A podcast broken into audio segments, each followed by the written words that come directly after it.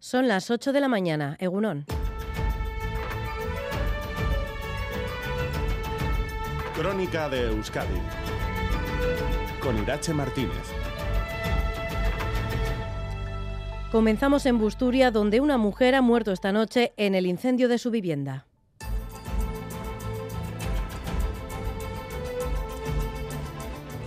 ¿Qué datos tenemos a esta hora, Nerea Picabea, Egunon? Egunon, la vivienda unifamiliar ubicada en Busturia, en el barrio de San Cristóbal, comenzó a arder hacia las 11 de la noche por causas que aún se desconocen. En el interior se encontraban cuatro personas. Según ha informado el Departamento de Seguridad del Gobierno vasco, una de esas personas, una mujer, falleció y otras dos fueron trasladadas a los hospitales de Guernica y de Galdacao con heridas. Al lugar se acercaron dotaciones de bomberos de Vizcaya que enseguida pudieron controlar el fuego y extinguir las llamas.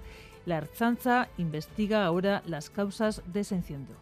Les contamos también que según los datos de la Erchainza, los delitos han subido en la comunidad autónoma vasca, rozan ya los 100.000, 7.000 más que antes de la pandemia. A la espera de los datos de las policías locales, este año pasado la Erchainza contabilizó 87 infracciones relacionadas con homicidios. Las lesiones han aumentado un 20%, sobre todo los malos tratos en el ámbito familiar, un 46%.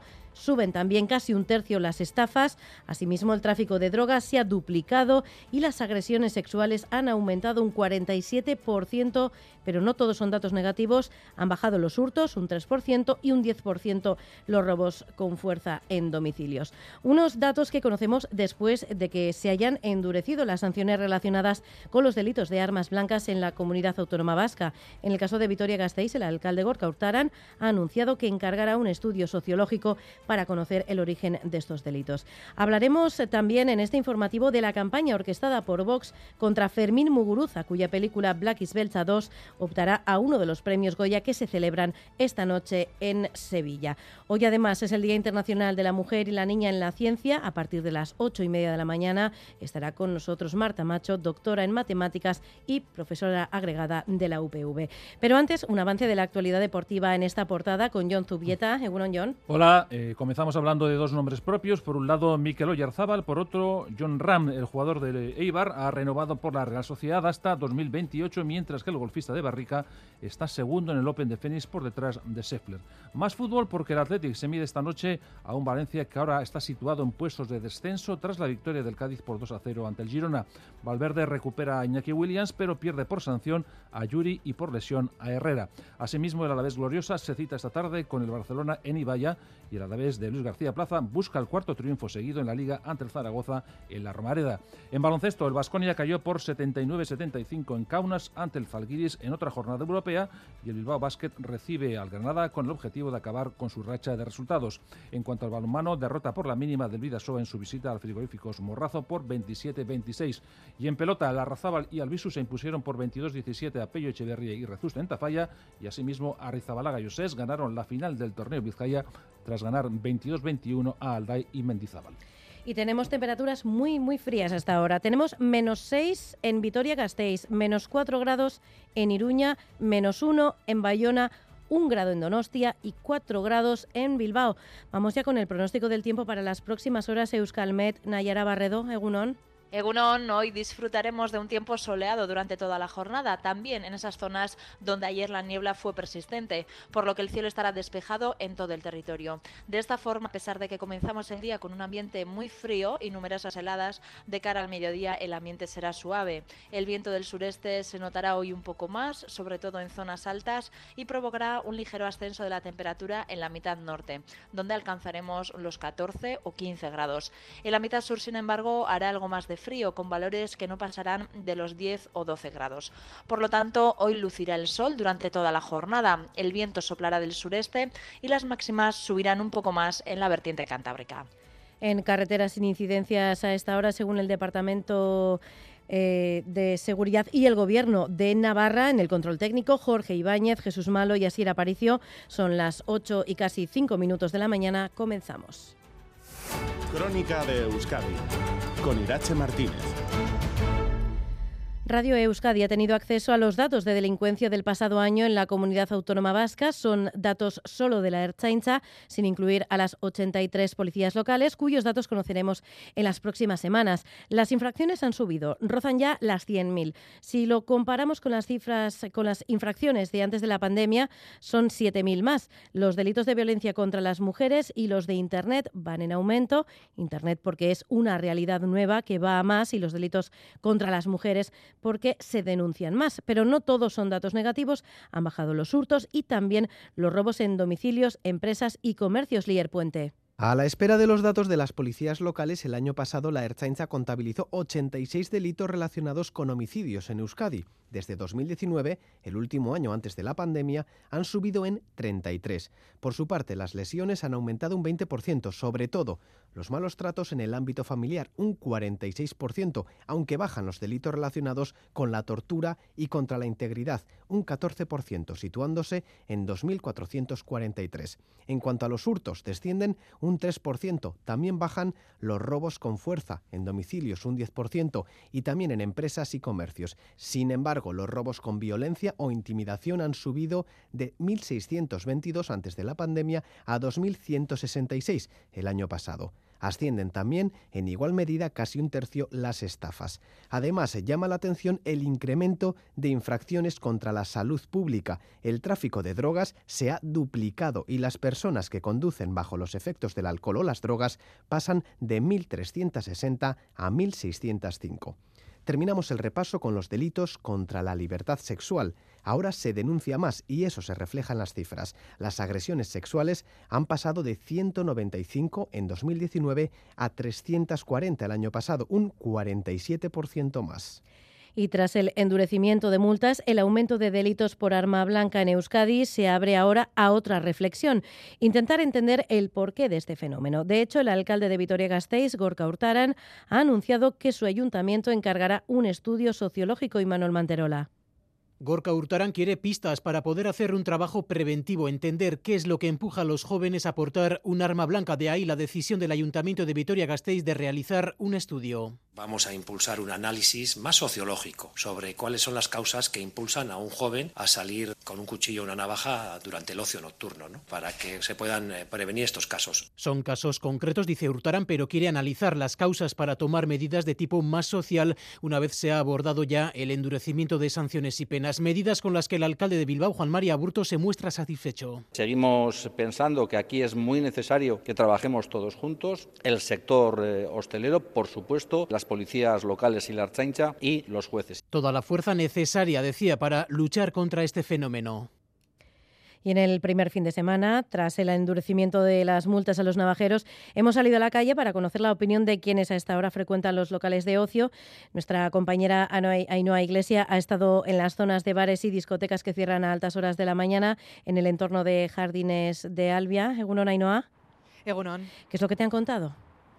Pues eh, podría decirse que hay unanimidad. A los y las jóvenes que hemos pillado terminando una larga noche de juerga les suena bien la mano dura en cuanto a multas por llevar navajas de fiesta. Algunos incluso han tenido experiencias negativas. Escuchen que salgas de fiesta y haya navajazos como ha habido hace poco en Vitoria, pues evidentemente no es normal. A mí me parece muy bien que se aumenten las multas por eso. Me parece bien, la verdad. La fiesta está para disfrutar, no para pasar miedo. Pues me parece genial que se pongan duros con esos temas. Y a mí sí que me ha pasado de, de volver en metro de fiesta y estar con unas amigas y que un hombre en el metro no saque una navaja. Y nos asustamos mucho. Ar de fiesta no, pero sí que volviendo a casa sí que me han sacado la navaja un par de veces.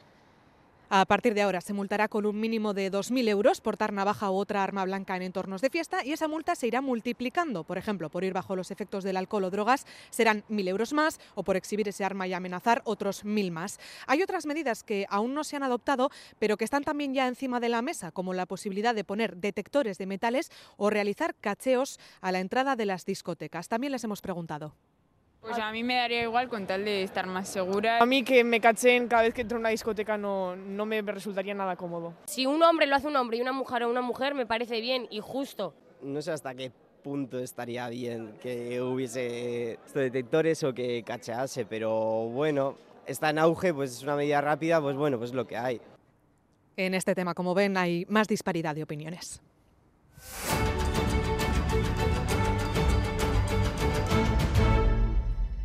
Muy pocos movimientos los que arroja el nuevo sociómetro para las elecciones de mayo. El PNV se mantiene como primera fuerza. En Vizcaya y en Bilbao incluso podría hacerse con la mayoría absoluta. EH Bildu sigue al alza y disputaría por ser el más votado en Gasteiz, Fermín Alberdi.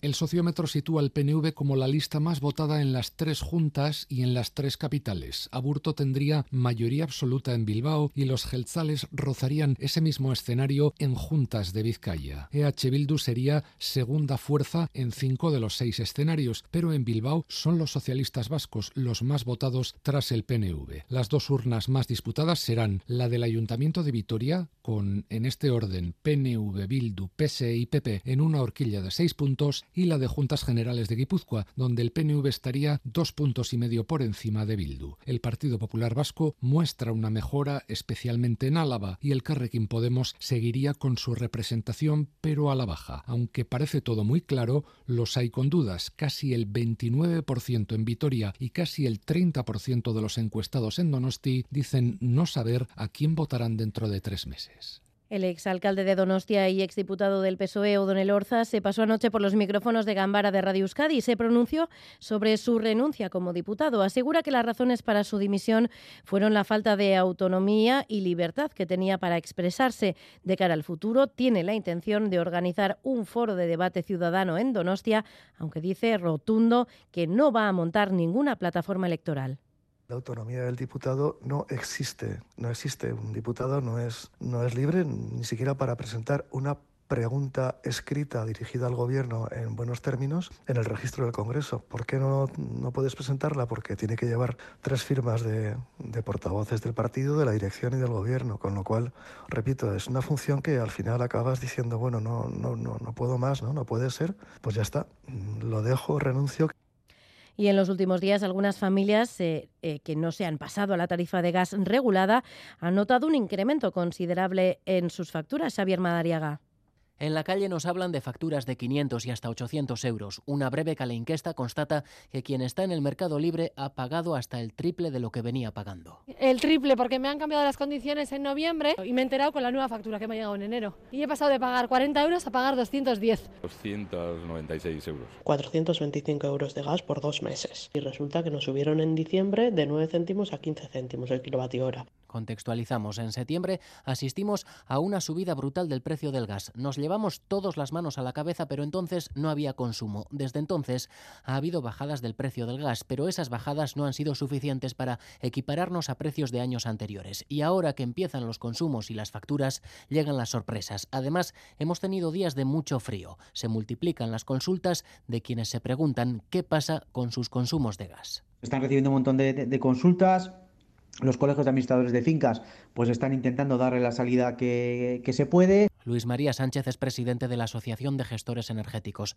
Denuncian los colegios de administradores que las comercializadoras no están siendo suficientemente claras y entre los consumidores hay mucho desconocimiento, además de notificaciones que pasan inadvertidas. Ellos dicen que sí me lo han enviado que nos habían eh, enviado un email para notificar, pero estaba ahí medio oculto y ni nos dimos cuenta. Además, el paso a la tarifa regulada, ahora mismo la más ventajosa, no se está haciendo de manera ágil y rápida, todo lo contrario.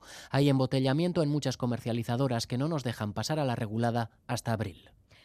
El lunes que viene comienza el proceso de matriculación escolar para el curso que viene con un nuevo modelo de admisión que afectará a niños y niñas de dos años que llegan por primera vez a las aulas. Se trata, como recoge el pacto educativo, de distribuir de una forma más equilibrada el alumnado vulnerable, evitar su concentración en un número determinado de centros. Natalia Serrano.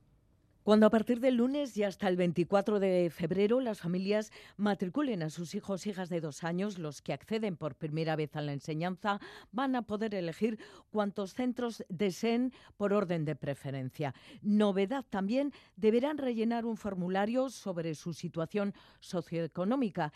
Es sencillo y no deberán aportar documentos adicionales. Una vez se cierre la matriculación, ese 24F ya será el Departamento de Educación el que planifique en base a los resultados de esos formularios y también del índice de vulnerabilidad el número de plazas que se deberán reservar para alumnado vulnerable en cada centro, tanto público como concertado. El 20 de abril se va a publicar la lista de admisiones y el mensaje a las familias del consejero Bilderrat es que la inscripción en todos los centros que deseen garantiza una plaza mayoritariamente en el primer centro elegido o en los inmediatamente posteriores. Pueden eh, inscribir o preinscribir a sus hijos, a sus hijas en todos los centros para que en primera opción, que será la mayoría, o en segunda o en tercera, pues puedan eh, ir encontrando ese lugar en esos centros con los que más se identifican y para la admisión continuarán los baremos, baremos de puntos. Esta vez el que tendrá más peso, siete puntos, es la cercanía del domicilio con el centro escolar. Y al contrario que en Navarra, donde la Intersindical de Salud ha convocado una jornada de huelga para el día 15, en la comunidad autónoma vasca el descontento de las y los trabajadores por la situación de Osakidecha se plasmará en una manifestación conjunta el día 25 en las tres capitales, convocada por los sindicatos SATSE, ELA, LAB, Sindicato Médico, Comisiones Obreras y UGT. Denuncian que la temporalidad de la plantilla supera ya el 50% y que las medidas anunciadas por el Gobierno vasco no servirán, así como la precaria situación que arrastra la atención primaria y ante ello la nula voluntad, dicen, del Gobierno a sentarse a negociar. Escuchamos a Esther Saavedra de ELA y a Maya Mayor del sindicato SATSE.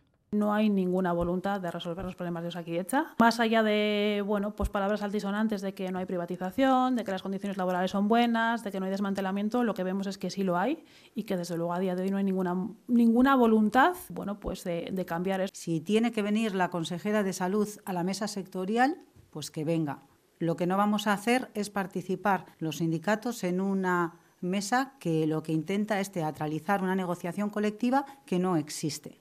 Hacemos un llamamiento para recuperar la senda negociadora Vox ha orquestado una campaña contra Fermín Muguruza, cuya película Black is Belcha 2 opta a uno de los premios Goya que se otorgan esta noche en Sevilla y le dedican calificativos como filoetarra o amigo de los terroristas. Este viernes en Radio Euskadi hablábamos con el propio Muguruza y también con José Luis Rebordinos, director de Cinema al Día, que ha salido en su defensa, John Fernández Moore. En Twitter se pueden leer muchos mensajes quejándose de la presencia de Fermín Muguruza y su película Black is Belza 2 en los Goya. Proetarra o amigo de ETA son algunas de las palabras que muchos usuarios dedican al cantautor y director vasco. La chispa la prendió la portavoz de Vox en el Ayuntamiento de Sevilla el miércoles. Dio una rueda de prensa para quejarse de que se están utilizando, decía, los recursos del consistorio en blanquear a ETA. Ayer por la mañana en la capital andaluza, que estos días está adornada con réplicas de la estatuilla de los Goya, amanecía con varios carteles colgando de esas estatuas. En ellos se leía Goya eta Muguruza Filoetarra. Tras estos acontecimientos, numerosas figuras salían en defensa de Muguruza. El último, José Luis Rebordinos, director de Cine Maldía, aquí en Gambara pero está claro que en este momento está en juego la libertad de expresión y es muy curioso que quien se opone a ella pues no es nada nuevo, no es la extrema derecha fascista que bueno pues es, es, es, normal que vaya contra estas cosas. La película de, Fermín te puede gustar o no gustar, eh, ideológicamente puedes estar de acuerdo o no, con unas cosas sí, con otras no, pero obviamente es una película que no incumple para nada la ley y que tiene pleno derecho a existir.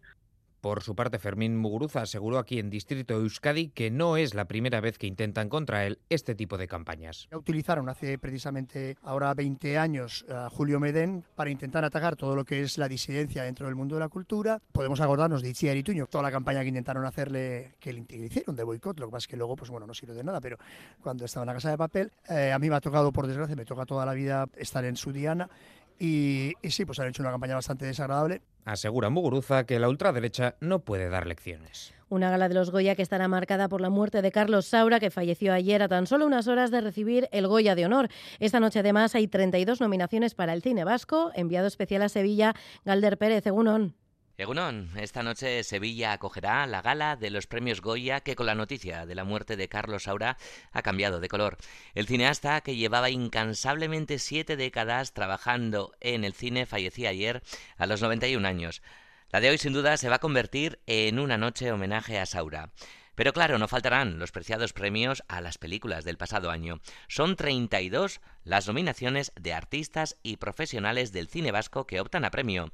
Cinco lobitos de Alauda Ruiz de Azúa es la que más nominaciones tiene, 11 en total. Entre ellas a Mejor Película, Guión y Dirección Novel. Y por si esto fuera poco, todo el elenco protagonista se puede hacer con un cabezón. Irati de Paul Urquijo, película fantástica y mitológica rodada en euskera y aún por estrenar en salas comerciales, cuenta con cinco nominaciones.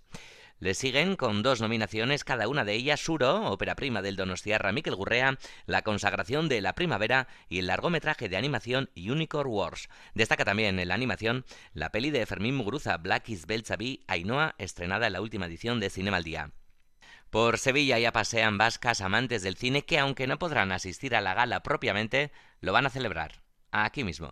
Unas 60 personas que tenemos que ver con todas las producciones euskaldunes que están nominadas y que vamos a estar ahí, pues, pues eso, disfrutando de la gala de otra manera, ¿no? Juntas, no en la misma gala, pero sí en, en Sevilla, pues dando calor.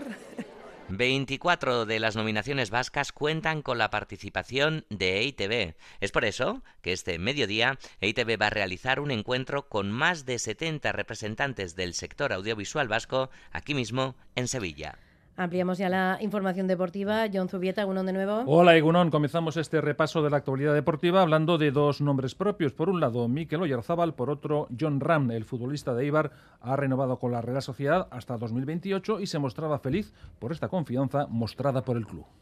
Bueno, la verdad que muy contento, ¿no? Eh, siempre es una buena noticia poder continuar más años en, en el equipo que uno quiere y y más cuando vengo de, de, lo que he venido este último año, en el, en el casi un año distinto y difícil y, y, la verdad que le tengo que agradecer también al club la confianza y, y, el darme la oportunidad de, de, poder seguir aquí tantos años. Yo no estoy contento y orgulloso por, por lo que he hecho y por todo lo que he pasado y he vivido aquí en el club, pero, pero tengo ganas de, de seguir cumpliendo objetivos, de, de seguir haciendo cosas y, y, de seguir intentando ayudar a la Real a, a crecer.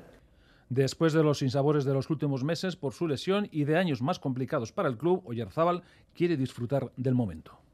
Es positivo el haber vivido quizás años en los que las cosas no hayan salido tan bien para, para ahora mismo vivir lo que estamos viviendo y valorarlo como, como se merece. ¿no? Creo que, que tiene un mérito increíble lo que, lo que venimos haciendo en los últimos años y, creo que, todo el que viene y todo el que sube del Sanse eh, viene con esa idea de, ayudar y, y, de intentar eh, hacerlo lo mejor posible para que el club y, y el equipo siga estando ahí arriba. El otro nombre propio del que hablábamos es John Ram, que es segundo en el Open de Phoenix junto al canadiense Hadwin. El golfista de Barrica acabó con un menos 8 y está a dos golpes del líder, el estadounidense Scheffler. Hablamos del Atlético de fútbol porque esta noche el equipo rojo y blanco tiene la ocasión de dar un salto en la clasificación en caso de imponerse a un Valencia que ahora mismo está en puesto de descenso tras el triunfo de ayer del Cádiz por 2 a 0 ante el Girona. Asier Carega nos ofrece más datos de un encuentro con novedades en el bando rojo y blanco.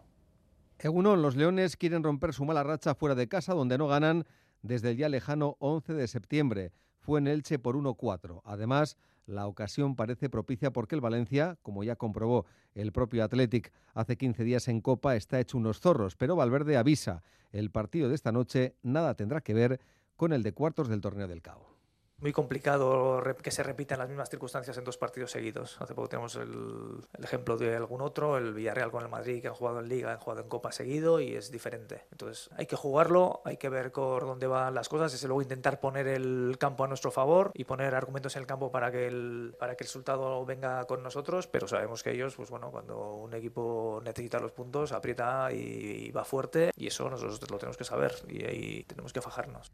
Valverde desplaza hoy a 22 jugadores hasta la capital del Turia, entre ellos Iñaki Williams, que vuelve tras dos jornadas de ausencia. Se pierde en el choque Yuri por sanción y Herrera e Íñigo Martínez por lesión. El partido empieza a las 9 y parte de la afición valencianista, a modo de protesta por la negligente gestión de Peter Lim, amenaza con no entrar en las gradas hasta el minuto 19 de la primera parte.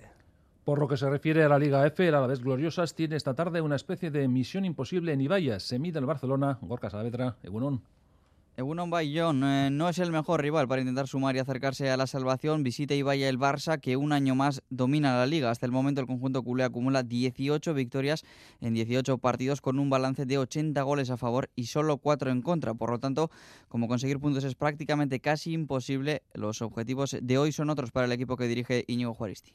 Es un partido muy muy complicado, un partido en el que quizás tenemos que, que, intentar sacar más cosas positivas que el resultado posible, porque ya sabemos que es, que es muy complicado. Pues bueno, de, otros, de, de otra serie de, cuestiones que nos pueden fortalecer de cara al futuro. ¿no? Un poco también lo que, lo que hemos podido ver en, los, en estos dos últimos partidos en casa contra el Real Madrid y el Levante, ¿no? que bueno, aún habiendo perdido los dos partidos ante dos buenos equipos, en, en líneas generales les plantamos cara, tuvimos eh, también opciones de haber marcado algún gol y creo que también pues, el equipo fue un equipo competitivo ¿no? Pues mañana es quizás un poco todavía más complejo porque, porque el, rival, el rival es todavía de más eh, entidad. ¿no? El partido de ida finalizó 8 a 0, pero en cualquier caso todavía quedan en muchos partidos para finalizar la temporada y la salvación no está tan lejos, está a solo dos puntos. Para el partido de hoy, John, a las 6 y cuarto en Ibaya están disponibles todas las incorporaciones del mercado invernal. Y en segunda, el Alavés tiene una cita en Zaragoza ante un rival ante el que busca el cuarto triunfo consecutivo. Raúl Pando, Egunon. Egunon John, el Alavés eh, buscará esta tarde en la Romareda su cuarta victoria consecutiva que le permita seguir peleando por el ascenso directo a Primera División. Los albiazules llegan reforzados tras la victoria en el derby de la última jornada frente a Leibar. García Plaza recupera Benavides, mientras eh, que Miguel sigue sin poder entrar en la convocatoria y Tenagli es baja por tarjetas. La principal duda radica en saber si Villalibre va a ser titular tras los dos goles en el derby. Para 90 no está. Vale, ya la veo un poco mejor. Entonces a lo mejor puede estar para 60, 70 pero para 90 no le veo todavía. Eso no significa que tenga que jugar, pues yo creo que Sila está haciéndolo muy bien, es mi opinión, ¿vale? Pero hostias, eh, de luego la, el impacto que tuvo en el equipo fue espectacular. Lo bueno es que juegue el de principio, juegue Sila, ya cuando encima recuperemos a Miguel, pues hoy tenemos muchas alternativas. El Zaragoza ganó al Andorra a domicilio en la última jornada, pero los de Escribá siguen muy lejos de la zona alta de la clasificación. Y en baloncesto, nueva derrota del Vasconia, esta vez ante el Zalguis de Kaunas por 79-75. Howard fue el máximo anotador con 15 puntos. Joan Peñarroya valoraba así esta derrota. Ha sido un final que podría haber ganado cualquiera. Creo que hemos tenido en el último cuarto ahí algunos tiros con los que podríamos haber hecho un pequeño break y haber sido de 6-8 puntos. Eh, no los hemos anotado y pues es cierto que que hemos tenido un final de partido inusual en eh, nuestro acierto ofensivo. Nos, nos ha costado mucho anotar. Mm, eh, no hay que restarle ningún mérito, evidentemente, a la defensa que ha planteado Zalgiris con esos cambios defensivos y aguantando bien las situaciones de uno por uno. Y bueno, mm, situaciones que normalmente pues, sacamos eh, más provecho, pues en esos últimos minutos hoy no las hemos tenido. Y por su parte, el Bilbao Basket se mide esta tarde al Granada. Escuchamos a Jaume Ponsarnau. Queremos ganar porque sabemos que, que hay partidos en una, en, una, en una, temporada que siempre son un poquito más, más trascendentes que otros, igual de importantes, pero más, más trascendentes. ¿no? Igual de importantes porque al final la victoria suma victoria, pero más trascendentes por el momento, eh, por, porque es antes de ventanas, ir a las ventanas con una victoria positiva a la situación, porque llevamos unos cuantos partidos perdiendo por, por unas cuantas cosas, ¿no? Y, y, este es más trascendente, lo sabemos, y creemos que, que, vamos a estar un poquito mejor.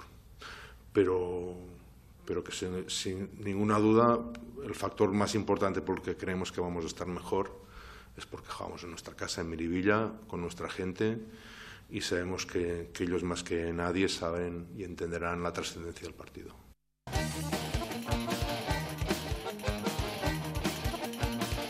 Hablamos de los frontones porque la Razaba, el sustituto de Urrutico Echea y Albisu ganaron por 22-17 a Peyo Echeverría y Rezusta en Tafalla en una nueva jornada del Campeonato Manista de Parejas.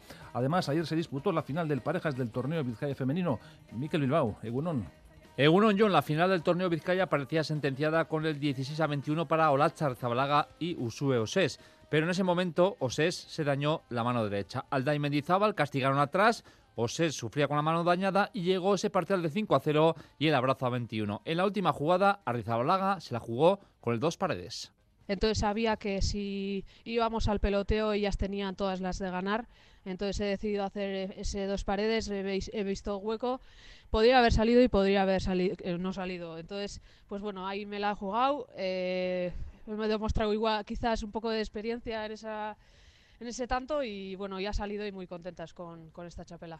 Fue un partido duro, largo y con demasiados errores. 11 de las coloradas, 12 de las azules. Alday perdió 7 pelotas a Rezabalaga hasta 8. Fue un partido sin duda de zagueras. Sabíamos que nos tocaría defender mucho y, bueno, ha sido así, ¿no? Eh, ellas eh, han intentado atacar mucho. Amaya yo creo que hoy no ha estado tan fina como en, el día de la liguilla.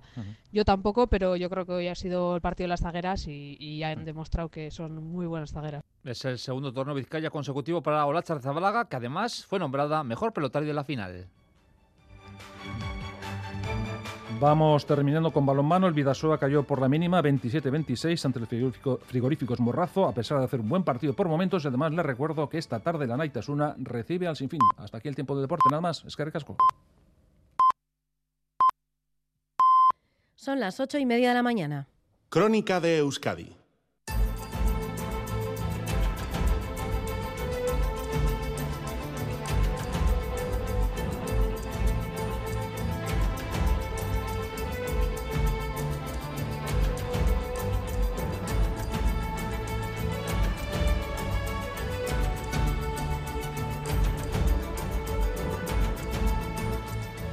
Hoy amanecemos de nuevo con temperaturas gélidas. Tenemos ahora 6 grados bajo cero en Vitoria-Gasteiz, 4 bajo cero en Iruña, 1 bajo cero en Bayona, 1 grado en Donostia y 4 grados en Bilbao. Vamos ya con el pronóstico del tiempo para las próximas horas. Euskalmet, Nayera Barredo, Egunon. Hola, Egunon. Vamos a seguir hoy también con este frío. ¿Qué tiempo nos espera? Sí, la verdad es que bueno, seguiremos con frío, eh, sobre todo estas primeras horas, eh, ya que las temperaturas máximas hoy en la vertiente cantábrica podrán subir un poquito, ¿eh? tampoco mucho, pero bueno, es cierto que en las horas centrales del día, ya que el ambiente se va a mantener soleado durante toda la jornada, pues el ambiente será más agradable y esas temperaturas alcanzarán los 14 o 15 grados en la mitad norte. En la mitad sur, sin embargo, bueno, pues el ambiente será todavía un poquito más frío, ya que esas máximas apenas alcanzarán los 10 11 grados. Hoy también notaremos un poquito más que ayer ese viento del sureste, sobre todo en zonas altas y por lo demás, ¿eh? seguiremos con cielos eh, totalmente despejados durante todo el día. Es que recasco, Nayara. Sue, quiero. En carreteras sin incidencias a esta hora, según el Departamento de Seguridad y el Gobierno de Navarra.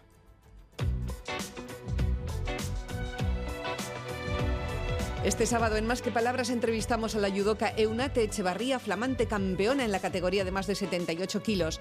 Y nos disponemos a abrir boca con la entrega de los Goya, con de momento una gran hornada de nominaciones vascas. Ojalá se transformen en premios. Además, los problemas de Amado Gómez Ugarte con el robot aspirador. Pausa, que celebra el Día Mundial de la Radio, que es el día 13. Íñigo Alberdi desde París y Gutiérrez, que cocina chipichurris para michurri. Chipirones con chimichurri en vísperas de San Valentín.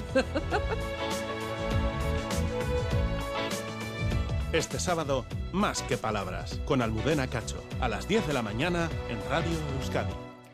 Y a esta hora, como cada sábado, repasamos las noticias más importantes de la semana. Llega el flashback con Lourdes Soria.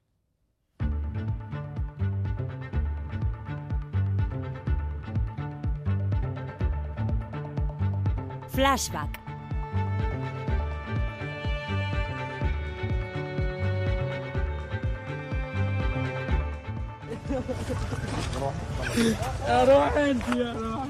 Son los gemidos y lamentos de dolor que desde la madrugada de lunes nos llegaban de Turquía y Siria y que se han sucedido durante toda la semana.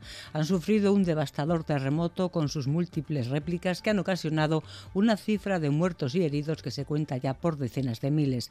Nuestro corresponsal, Miquel Ayestarán, se desplazaba a la zona del seismo barrios enteros que, se han venido abajo y tal, ha servido también como, como especie de morgue improvisada. Y lo que vemos también son, pues eso, muchísimas imágenes de dolor. El rescate de víctimas bajo los escombros movilizaba a efectivos y ONGs de todos los países. Íñigo Vergara, bombero vitoriano, antes de partir a Turquía.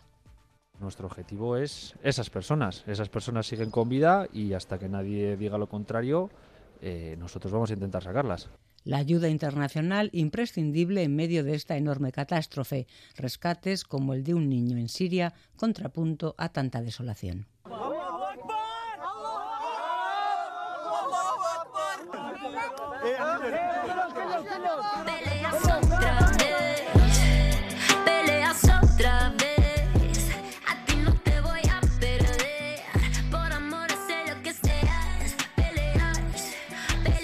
El fiasco de la ley del solo si es sí se manifestaba esta semana en toda su crudeza con los socios de gobierno, PSOE y Podemos echándose los trastos a la cabeza sobre qué cambiar de una ley que ha permitido la rebaja de penas a centenares de agresores sexuales. Podemos, la ministra Irene Montero, se resiste a la reforma que plantean los socialistas estamos en serio riesgo de volver al Código Penal de la Manada, al de la violencia y la intimidación, y mi función es garantizar que el consentimiento siga en el centro del Código Penal y Pedro Sánchez y la portavoz del PP, que se enzarzaban por la misma ley en el Congreso. Hemos eh, comprobado que la ley ha tenido algunos efectos indeseados en su aplicación. Digo efectos indeseados y me quedo corto. Por eso vamos a hacer lo que hay que hacer. No se quede corto, pida disculpas, rectifique y déjese ayudar por el Partido Popular. Es su soberbia la que le impide ser feminista de verdad. RC, Bildu, CUP y esta vez también los morados, aunque a regañadientes para no dinamitar la coalición, salvaban la ley de bienestar animal que excluye a los perros de caza tal y como quería el PSOE. El PNV la rechazaba al entender que invadía competencias.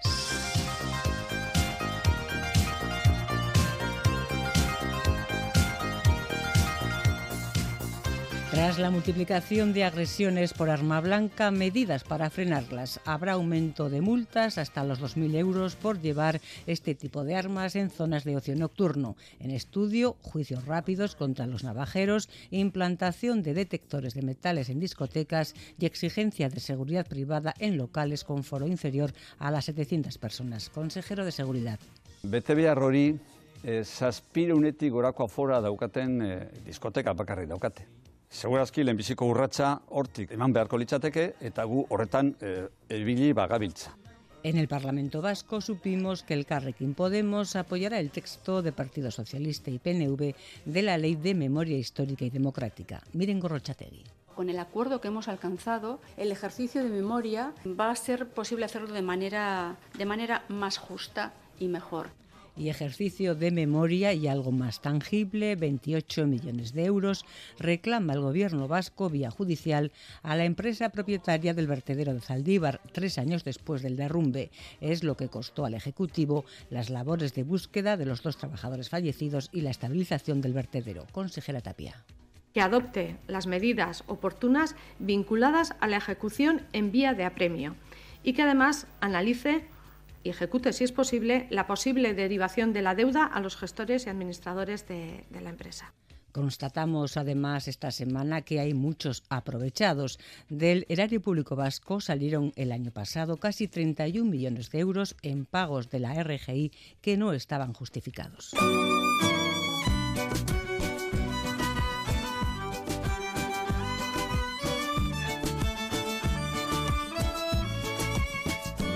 Lenta la justicia, que se lo pregunten al Tribunal Constitucional. Trece años ha tardado en avalar la ley del aborto recurrida en su día por el Partido Popular, una decisión que hoy su actual líder, Núñez Feijó, dice que no tomaría.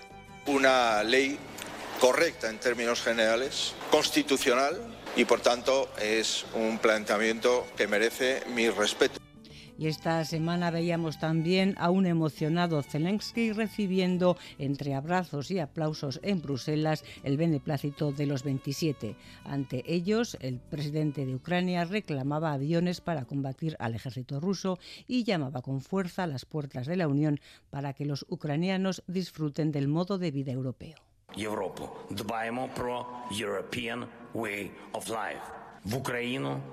Слава усім українцям і українкам, хто у бою. Слава Україні!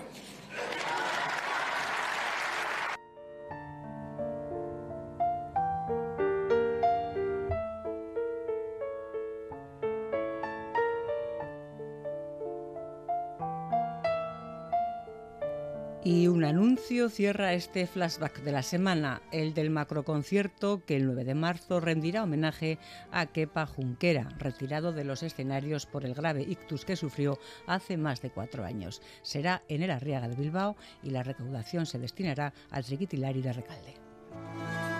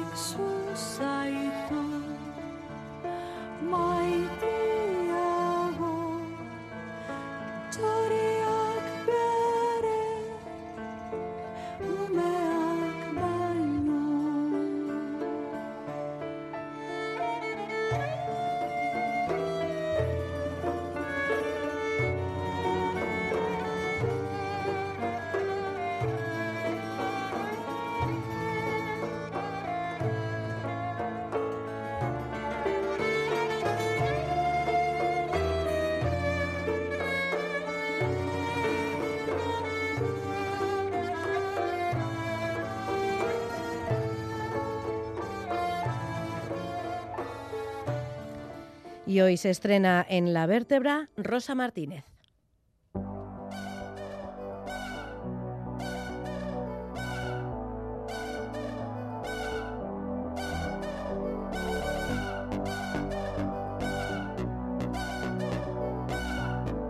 La vértebra.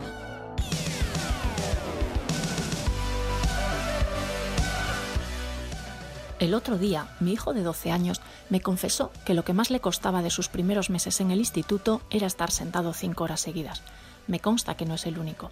El sedentarismo, la falta de actividad física y el tiempo excesivo delante de las pantallas son rasgos de nuestra sociedad con impactos muy negativos en la salud. Mientras domesticamos a las criaturas en largas jornadas escolares atornillados a una silla, predicamos la bondad del juego al aire libre y el deporte para un crecimiento sano y equilibrado. Benditos parques y plazas donde las familias con responsabilidad, tiempo y horarios respetuosos con la vida pueden darles a sus retoños la dosis diaria de ejercicio físico. Pero la cosa cambia en la adolescencia, pues el juego ya no es espontáneo y estar en la calle significa compartir tiempo de móvil con los amigos. Si han practicado algún deporte, en muchos casos, a los 14 años llega el abandono.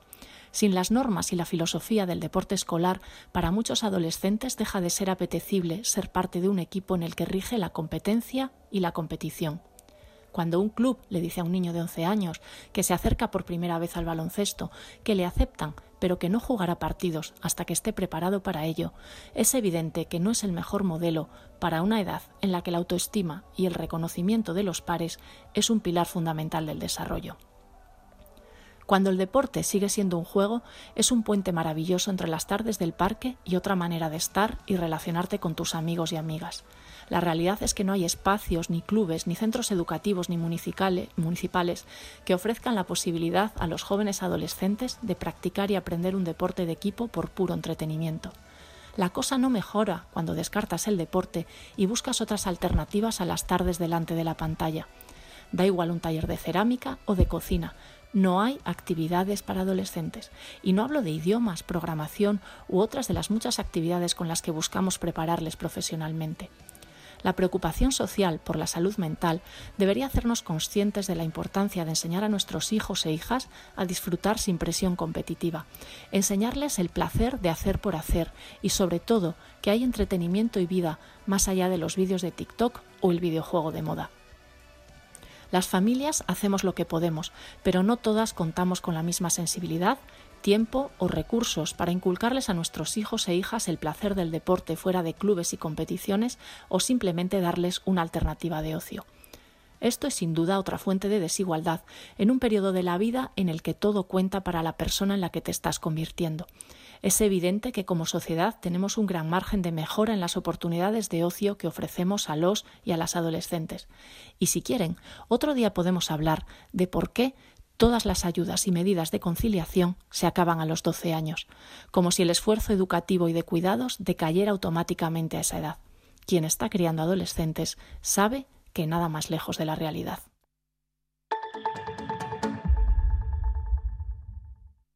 Euskadi tiene un reto con el empleo de calidad. La Fundación ISEAC y el Departamento de Trabajo y Empleo del Gobierno Vasco abren un espacio de debate, un punto de encuentro sobre el futuro del empleo. Working Land Summit. El empleo en la Euskadi que seremos. Bilbao Palacio Euskalduna 16 y 17 de febrero de 2023. workingland.eus.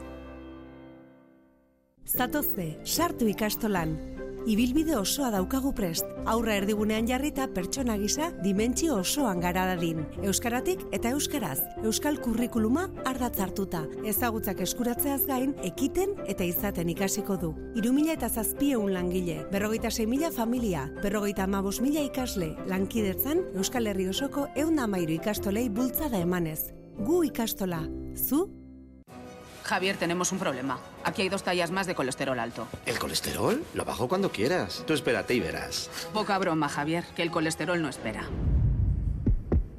Si no haces nada, el colesterol puede acumularse en tus arterias siendo un riesgo para tu corazón. Cuídate, dieta y danacol y redúcelo en solo tres semanas. Funciona. En el programa líder de los lunes. Estrategia y fuerza os abrirán las puertas del campamento rico.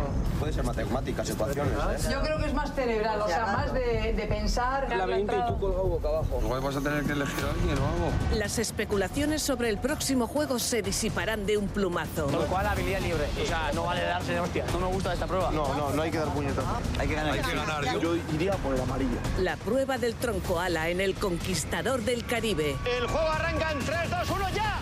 Este lunes por la noche en E ETV2.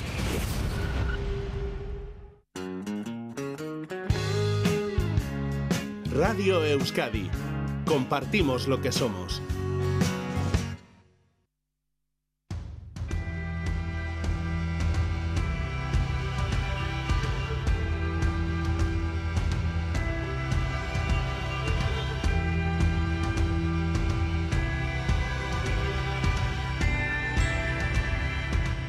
Hoy, 11 de febrero, es el Día Internacional de la Mujer y la Niña en la Ciencia. Para celebrar este día y conocer qué queda por hacer y en qué dirección hay que ir dando pasos, saludamos a una experta en esta materia. Ella es Marta Macho, doctora en matemáticas, profesora agregada de la Universidad del País Vasco y editora del blog Mujeres con Ciencia. Entre otros reconocimientos, ha recibido el premio Macunde en 2016 y la medalla de la Real Sociedad Matemática Española en 2015. Vamos a saludar a Marta Macho. Egunon. Egunon, ¿qué tal? ¿Por qué es importante seguir celebrando este día en 2023? Bueno, porque los medios hacen eco de ello y, se habla, todo el mundo lo, lo, sabe. Si no, se queda quizás un poco en aquellas personas que, nos, que estamos en el ámbito científico y porque realmente hay, problemas eh, enormes, ¿no? A pesar de que eh, en el Estado español los números dicen que hay más mujeres que estudian carreras universitarias e incluso en los últimos años se ha visto que hay más mujeres que leen tesis doctorales, es decir, teóricamente las mujeres en el Estado español están mejor formadas que los hombres. Eh, las grandes cifras, como siempre, ocultan graves problemas, ¿no? Y si nos fijamos un poco dónde qué, o qué estudian las mujeres y qué estudian los hombres, pues hay eh, un déficit de mujeres terrible en carreras eh, de tipo tecnológico, ¿no? Como la física, ingeniería informática, las ingenierías en general y, por ejemplo, en matemáticas se está empezando a bajar el, el nivel de, de mujeres, ¿no? Justo en un momento, además, en el que las matemáticas son eh, una, una, materia, un, un, conocimiento muy demandado por las empresas y, y, bueno, pues parece que en ese momento los chicos eh, giran hacia las matemáticas porque es una carrera exitosa, pero las mujeres no hacen lo mismo. Y eso es muy grave porque todo lo tecnológico eh, está copado por hombres y eso significa que en nuestro presente ya no es el futuro tecnológico el presente, ellos están allí, ganan más dinero y además deciden sobre qué se va a hacer sobre eh, en esas tecnologías, ¿no? Qué tecnología es la que se va a desarrollar, eh, ellos deciden y eso mm, no es bueno. ¿Y qué se puede hacer para, fomentar que, las eh, mujeres, que las jóvenes se incorporen a este tipo de carreras, se estudien física, matemáticas, eh, carreras tecnológicas en general? Mm, ¿Dónde tenemos que poner ese esfuerzo? Claro, el esfuerzo hay que ponerlo en, el momento eh, temprano, ¿no? Porque, bueno, hay un estudio que se habla mucho de él, que ya las niñas desde los seis años eh, empiezan a pensar que son menos brillantes que sus compañeros varones y eso significa que, bueno, en carreras donde la gente piensa, que no es verdad, ¿eh? yo creo que hay que normalizar también eso de que las carreras científicas son para gente súper inteligente, ¿no? casi genios. Eh, bueno, pues si tú piensas que esas carreras necesitan de un talento especial y tú desde los seis añitos ya piensas que no lo tienes, pues difícilmente los vas a elegir. ¿no? Yo creo que hay que intentar derribar estereotipos eh, tanto para las niñas como para los niños, ¿eh? porque ellos también deberían mirar otras carreras como la enfermería, el magisterio, como carreras eh, deseables y además es deseable que ellos también estuvieran allí. Así que hay mucha labor pedagógica en las familias, en las escuelas y luego mm, los medios de comunicación también eh, tienen gran parte de, responsabilidad y de, poder, ¿no? Porque todo lo que se transmite, lo que ven eh, niños, niñas y vemos las personas adultas todos los días, nos marcan, marcan nuestros sesgos y nos hacen, pues quizás animar a una niña que tengamos cerca que te dice quiero hacer una ingeniería informática y que alguien le diga cariño, ¿por qué no haces una cosa más sencilla? Eso es terrible y por qué, eh, cree que no hay mm, o no se visualizan eh, los referentes, ¿no? las científicas eh, que, bueno, que, están haciendo historia en nuestro entorno, también en el ámbito internacional. Em, no sé si falta esa visualización desde, lo decía, ¿no? desde, pues, por ejemplo, desde los seis años, siete, ocho, que las niñas tengan referentes en este ámbito las niñas y los niños. Y los niños, claro.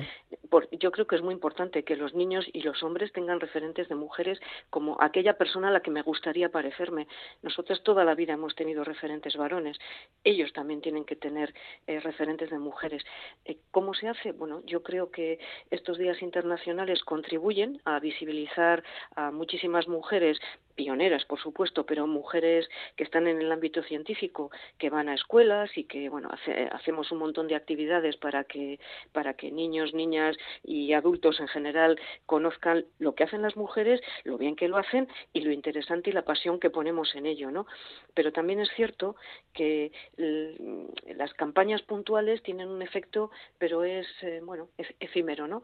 Eh, hay que trabajarlo en el día a día y, por ejemplo, hay proyectos en los que eh, hay personas trabajando. Hay uno que se llama, por ejemplo, Women Legacy, es un proyecto que es a nivel europeo, es un Erasmus Plus de estos, que está centralizado en el Estado español en Valencia, donde lo que están intentando hacer es incorporar todos esos referentes de, mujeres de ciencia en los libros de texto, porque allí es donde niños y niñas, de una manera natural, cuando se habla, por ejemplo, yo que sé, de, un, de química, pues que no se hable solo de el señor Lavoisier. El señor Lavoisier tenía una mujer, eh, Madame Lavoisier, que es, eh, bueno, contribuía a esos estudios de la misma manera que él, ¿no? Eh, y que no piensen que solo existió Madame Curie, que parece que es como decimos en matemáticas un contraejemplo, ¿no? Mm. Una mujer que, bueno, aparecía por allí, no, hay muchísimas mujeres que lamentablemente han estado en un segundo plano siempre y hoy en día hay, bueno, en, en cantidad de mujeres en muchísimos ámbitos que trabajan extraordinariamente bien y que yo creo que hay que conocer lo que hacen y cómo lo hacen, ¿no? Eso es importantísimo. Mm, porque además a lo largo de la historia ha, habido muchísimos casos en los que eh, descubrimientos eh, hechos por mujeres se han atribuido a hombres o incluso los han robado, podemos decir. Y claro, todo eso también lo tienen que lo tienen que saber, ¿no? Eh, de dónde venimos y, por qué ha habido bueno este, este esta ocultación, ¿no? De, de esos descubrimientos, de esas nuevas técnicas técnicas, tratamientos, eh, es importante ¿no? que también sepan eso. Yo, yo también lo creo, porque la historia que nos han contado no es la historia real, ¿no? Mm. La historia hay que contarla como es. Y bueno, es cierto que las mujeres hemos accedido al, al ámbito de los estudios más tarde, pero muchas mujeres de manera completamente autodidacta, eh, bueno, secundando a sus maridos, padres, hermanos, eh, ayudándolos, han aprendido mm, esa ciencia que ellos realizaban, eh, bueno, quizá con alguna carencia, pero eh, han descubierto muchas cosas. Y además, las mujeres han descubierto muchas cosas porque estaban eh, estando en, en, las zonas oscuras eh, y mirando de una manera diferente a la, a la, que ellos miraban. A veces hay que mirar a otro lado para descubrir cosas, ¿no? Y estaban, lamentablemente, en una buena posición, entre comillas, en ese sentido, mm. porque ellos miraban para un lado donde ya no había mucho que mirar y ellas miraban para otro. Pero efectivamente, mucho se les ha robado y eso yo creo que hay que conocerlo y también porque es una lectura de la ciencia mm, bueno más verídica y más natural en el sentido ese de que eh, los científicos no son un señor solitario que hace ciencia porque es muy listo sino que alrededor de toda la actividad científica hay muchas personas muchísimas mujeres eh, personas diversas que han aportado al conocimiento y todas y cada una de ellas es importante ¿Se puede y se debe hacer ciencia con perspectiva de género? Bueno, por supuestísimo.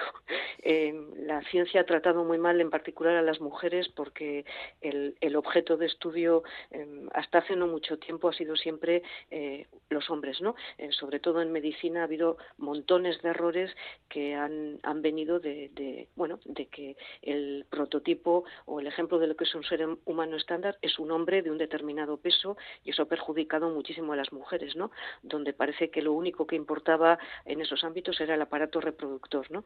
Pero mira, ayer eh, vi en algún medio, pues un ejemplo sencillísimo de qué es hacer um, ciencia con perspectiva de género. Justamente un equipo de eh, la Sociedad Española de eh, Neurobiología eh, había descubierto, haciendo un trabajo maravilloso con perspectiva de género que la, eh, los hombres y las mujeres tenemos diferentes síntomas en, la enfermedad de Parkinson. Eh, ellos tienen habitualmente mm, problemas de habla, rigidez en el cuerpo e hipersexualidad y sin embargo las mujeres los síntomas son distintos. Si pensáramos que un hombre es el prototipo de un ser humano, pues en las mujeres no se detectaría el Parkinson porque las mujeres mayoritariamente cuando tienen Parkinson tienen depresión, fatiga y dolor. Eso es hacer medicina con perspectiva de género. Mirar eh, las diferentes características, por ejemplo, de una enfermedad eh, dependiendo del sexo. Y eso mejora la vida de todo el mundo, de los hombres y de las mujeres. Efectivamente. Y bueno, nos queda muy poquito tiempo, pero me, me gustaría preguntarle eh, por la jornada celebrada en Bilbao el jueves, Género y Comunicación en la Ciencia, que han organizado la Cátedra de Cultura Científica de la UPV y EUS eh, Campus, en la que usted ha sido una de las ponentes. Eh, me gustaría preguntarle eh, qué conclusiones saca después de esta jornada bueno, pues que queda mucho por hacer, pero que yo creo que hay ganas de hacerlo, ¿no? Que en, en esta labor de intentar tener una vida más igualitaria, más feliz, mejor para todos y para todas, tenemos que colaborar en el ámbito científico y en todos los demás ámbitos, ¿eh? pero tenemos que colaborar todo el mundo, desde las personas de ciencias, si estamos hablando de este tema, eh, es decir, eh, la academia tiene que colaborar y por medio, los medios de comunicación, las personas que comunican en, en diferentes lugares, de transmitir un mensaje, bueno, optimista, pero también con los pies en el suelo, ¿no? De que queda mucho para alcanzar la igualdad, pero desde luego que hombres y mujeres seríamos mucho más felices y viviríamos mucho mejor si hubiera, en particular, más diversidad en la ciencia y la diversidad viene en muchas ocasiones a través de, de las mujeres. Mm. Marta Macho, doctora en matemáticas, profesora agregada de la Universidad del País Vasco y editora del blog Mujeres con Ciencia. Muchas gracias por estar con nosotros en Crónica de Euskadi fin de semana. Es que ricasco. A ti, a ti por este huequito. Gracias. Agur.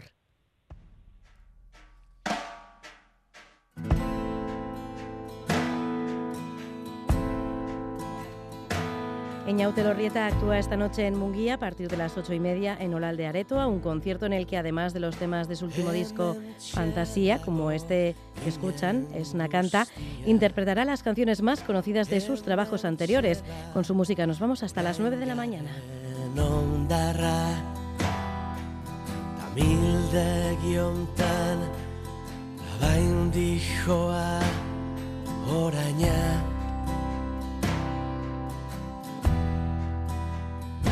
Beste leku baten behar genuke. Beste garai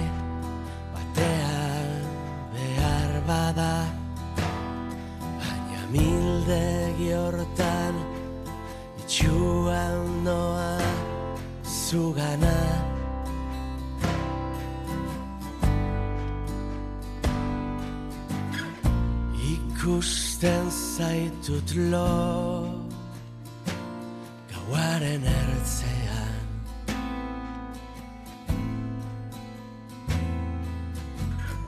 Ta ezerk ez dirudi Horren